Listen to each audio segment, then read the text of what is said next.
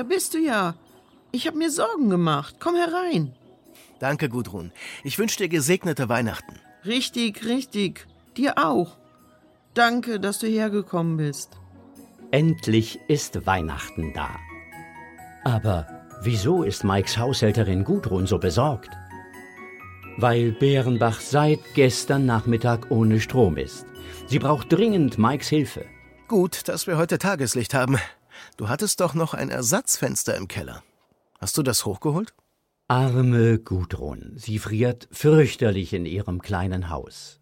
Ohne Strom kann sie nicht mit ihren elektrischen Öfen heizen. Und dann ist auch noch ein Fenster zu Bruch gegangen. Mike hatte es gestern Abend schon reparieren wollen, aber er konnte nicht mehr genug sehen, um das alte Fenster samt Rahmen auszubauen. Deshalb hatten die beiden das Loch mit Folie verklebt, damit es nicht hineinregnet. Heute bei Tageslicht will er das Ersatzfenster einbauen. Gut, dass Sie beim Umbau eins zu viel geliefert hatten. Hoffentlich klappt das. Du klingst ziemlich bedrückt. Ich? Ach was. Nun sag schon, dich bringt man sonst nicht so leicht aus der Fassung. Nicht mal mit einem kalten Wintertag ohne Heizung. Naja, schau mal auf die Uhr. Es ist schon zehn. Wir verpassen den Gottesdienst. Du musst furchtbar enttäuscht sein. Und Gott doch sicher auch. Dir ist das so wichtig, Gott zu ehren, ihm das im Gebet zu sagen und ihm zu danken. Auch das ist Gottesdienst, nur eben ein bisschen anders. Lass uns doch gemeinsam beten. Ja, sehr gerne.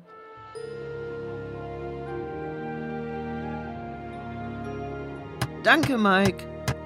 Ich hoffe sehr, dass der Strom bald wieder angeht. Ich habe heute früh ein bisschen Radio gehört. Mit deinem alten Kurbelradio? Ja, genau. Die Polizei tappt immer noch im Dunkeln. Man weiß, dass es ein Hackerangriff war. Nur scheint die Frau, die ihn gestartet hat, völlig verwirrt zu sein. Ich habe sie getroffen. Tief bedrückt trifft es eher. Vielleicht sitzt sie gerade im Gottesdienst. Sie getroffen? Wo das denn? Als ich letzte Nacht Toni vom Polizeirevier abgeholt habe. Was?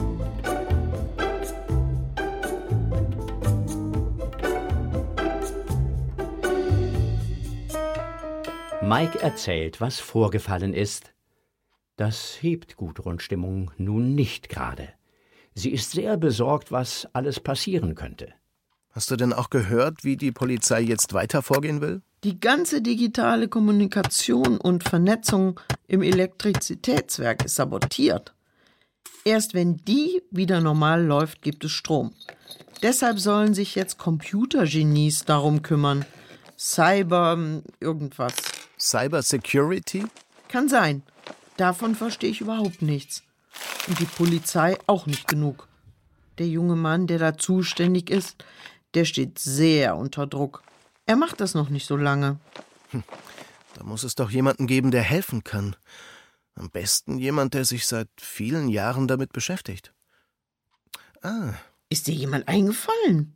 Ach, dachte ich. Aber die Idee ist vielleicht zu verrückt. Sag schon. Du hast mir doch mal von diesem Kochkurs erzählt, den du gemacht hast. Ja. Da war doch eine Dame, die dir immer ein bisschen speziell vorkam. Mir hast du erzählt, dass sie ständig von Computern und Sicherheit gesprochen hat. Ach ja, ich erinnere mich. Die war wirklich speziell. Wie heißt sie noch? Hm, Gabi. Die hilft uns bestimmt nicht. Leider war sie damals immer schlecht auf die Polizei zu sprechen, erinnert sich Gudrun. Aber Mike würde sie gern um Hilfe bitten. Während er das Fenster austauscht, versucht Gudrun Gabis Nachnamen und Adresse herauszufinden. Eine mühsame Aufgabe, weil im Telefonbuch die Nachnamen der Leute alphabetisch geordnet sind, die Vornamen leider nicht. Da hab ich endlich was. Ja? Schmidt-Rogowski. Gabi Schmidt-Rogowski, so hieß sie. Gut, dass es nicht nur Schmidt ist. Davon gibt es sicher mehrere. Wo wohnt sie denn? Rosenallee, 19. Das ist weit. Das ist in der kleinen Siedlung auf dem Hügel, ganz am Rande von Bärenbach. Da kommen wir nur mit dem Auto hin. Äh, nicht so eilig. Wir sollten das nicht allein machen. Die Polizei muss selbst entscheiden, ob sie Hilfe möchte. Aber sollten wir nicht zuerst Gabi fragen, ob sie das überhaupt macht? Sonst machen wir den Polizisten am Ende nur falsche Hoffnungen. Sie wissen, welche Expertin Sie genau brauchen. Wir können das nur vermuten. Stimmt beides. Wie wär's? Du fährst zur Wache und erklärst deine Idee, solange besuche ich Gabi und rede mit ihr. Die Idee ist großartig, aber ich fürchte, das wird nichts. Wieso? Mein Tank ist fast leer. Und Tankstellen funktionieren ohne Strom leider nicht. So ein Mist. Was jetzt? Lass uns zusammenfahren. Erst zur Polizei und wenn Sie dort einverstanden sind, dann zu Gabi.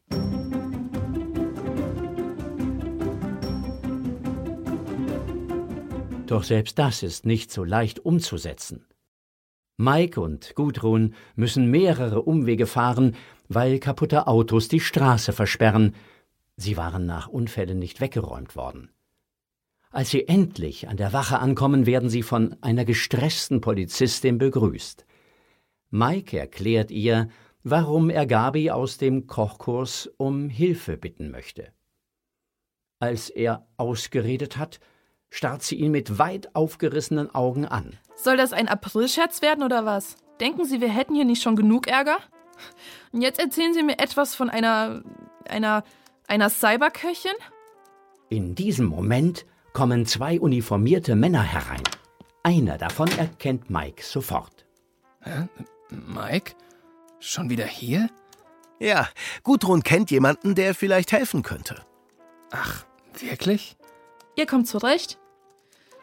Dann widme ich mich wieder dem Papierkram.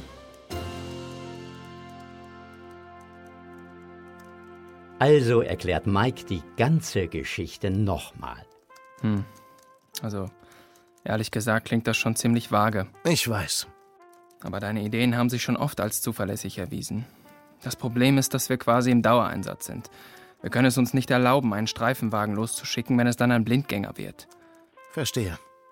Es tut mir leid, Mike. Und wenn wir hinfahren? Was meinen Sie? Naja, wir fahren hin, reden mit Gabi und bringen sie dann her. Würde das gehen?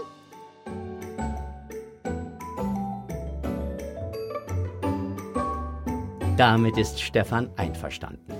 Große Hoffnung hat er nicht, aber warum sollten sie es nicht versuchen? Also zurück ins Auto. Sie kennen den Weg nicht genau und verfahren sich ein paar Mal.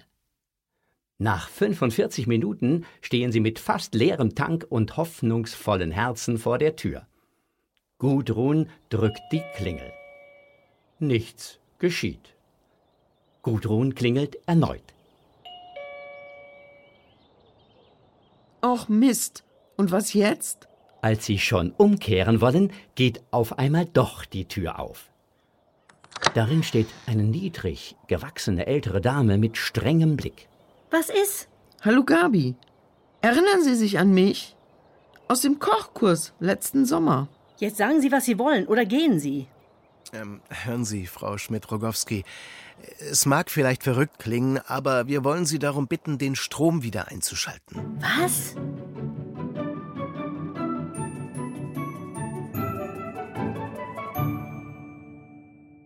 Gabi staunt nicht schlecht, als Mike seine Idee eilig vorträgt. Wohl ist ihr bei der Sache offensichtlich nicht. Aber ihr Ton wird etwas weicher, als sie in die hoffnungsvollen Gesichter blickt. Nun kommen Sie erst mal rein. Es ist ja knackig kalt draußen. Gabi hört sich in Ruhe alles an. Danach schweigt sie eine Weile und sagt dann Nein. Wie? Nein? Einfach nein. Ich kann ja verstehen, dass euch der Stromausfall unangenehm ist. Aber das ist nicht meine Aufgabe. Die Polizei hat dafür eigene Leute eingestellt. Wenn die das nicht alleine hinkriegen, dann ist es nicht mein Problem. Man kann auch ohne Strom eine Weile gut auskommen. Das ist sicherlich richtig, wenn man einen großen Gemüsegarten hat und bestimmt einige Vorräte. Wenn man an so breiten Straßen wohnt, dass sich Autos gut ausweichen können. In der Innenstadt sieht die Lage leider anders aus. Wie meinen Sie das? Naja, überall sind Autounfälle. Die Rettungssanitäter sind übermüdet und fürchten, bald nicht mehr allen helfen zu können. Die Polizei ist überfordert und die Familien sitzen an Weihnachten ohne fließend Wasser im Dunkeln. Trotzdem, wenn ich das machen soll, hätten die mich damals anders behandeln müssen. Wer? Na, die vom Polizeipräsidium. Auf mein Anraten hin gibt es doch überhaupt erst eine Stelle, um digitale Kriminalität zu verfolgen. Ich hab's vorgeschlagen und Sie haben's auch gemacht. Aber meinen Sie, die hätten mich dann eingestellt? Nichts haben Sie. Sang und klanglos ist es untergegangen. Und dafür haben Sie irgendwelche Anfänger eingestellt und nie richtig angelernt. Jetzt sollen Sie sehen, wo Sie damit bleiben. Das ist ja unerhört. Aber macht Ihnen das gar nichts aus, den Stromausfall zu ignorieren, obwohl Sie etwas dagegen tun könnten? Dass ich das könnte, ist doch gar nicht unbedingt gesagt. Ich kann Ihren Schmerz verstehen. Es tut weh, wenn die eigenen Taten nicht gewürdigt werden. Wenn man es gut meint und seine Talente einsetzen möchte und keiner sie haben will. Aber wissen Sie was, Gabi? Echte Größe besteht manchmal einfach darin, etwas Gutes zu tun, obwohl es keiner sieht. Sehen Sie es gern so, wie Sie möchten. Ich schreibe Ihnen meine Adresse auf. Bitte melden Sie sich. Bitte, Gabi. Es ist wohl alles gesagt. Danke für Ihr Vertrauen. Aber bitte gehen Sie jetzt. Es gibt geeignetere Leute für diese Aufgabe. Hier ist der Zettel. Ich bin überzeugt, dass Sie das schaffen würden. Damit verlassen Mike und Gudrun das Haus. Schweigend gehen sie durch den Nieselregen zum Auto. Mike ist in Gedanken vertieft, Gudrun vor allem empört und traurig. Gabi sieht durchs Küchenfenster das Auto aus der Einfahrt fahren. Sie schaut auf den Zettel in ihrer Hand. Da steht die Adresse. Aber unten, in der Ecke, ganz klein, steht noch etwas anderes. Da muss ich erstmal meine Brille aufsetzen. Lukas 1, Vers 78? Das ist doch aus der Bibel. Wieso schreibt er das darauf? Da wird Gabi neugierig. Sie geht zum Bücherregal und findet eine verstaubte Bibel. Die hat sie schon lange nicht mehr aufgeschlagen. Was mag an der Stelle stehen? Sie schlägt das Lukasevangelium im ersten Kapitel auf und liest den Vers 78. Sie stutzt einen Moment. Dann verändert sich etwas in ihrem Ausdruck.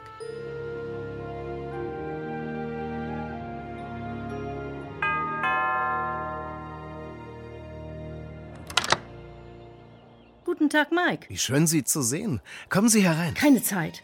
Lassen Sie uns direkt zur Polizei fahren.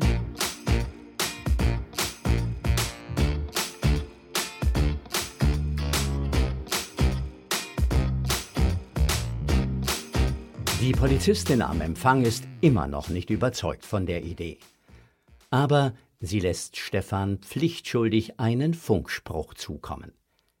Der sichert seine Einsatzstelle ab und macht sich sofort auf den Weg zur Wache. Im Gespräch stellt sich heraus, dass Gabi tatsächlich helfen kann.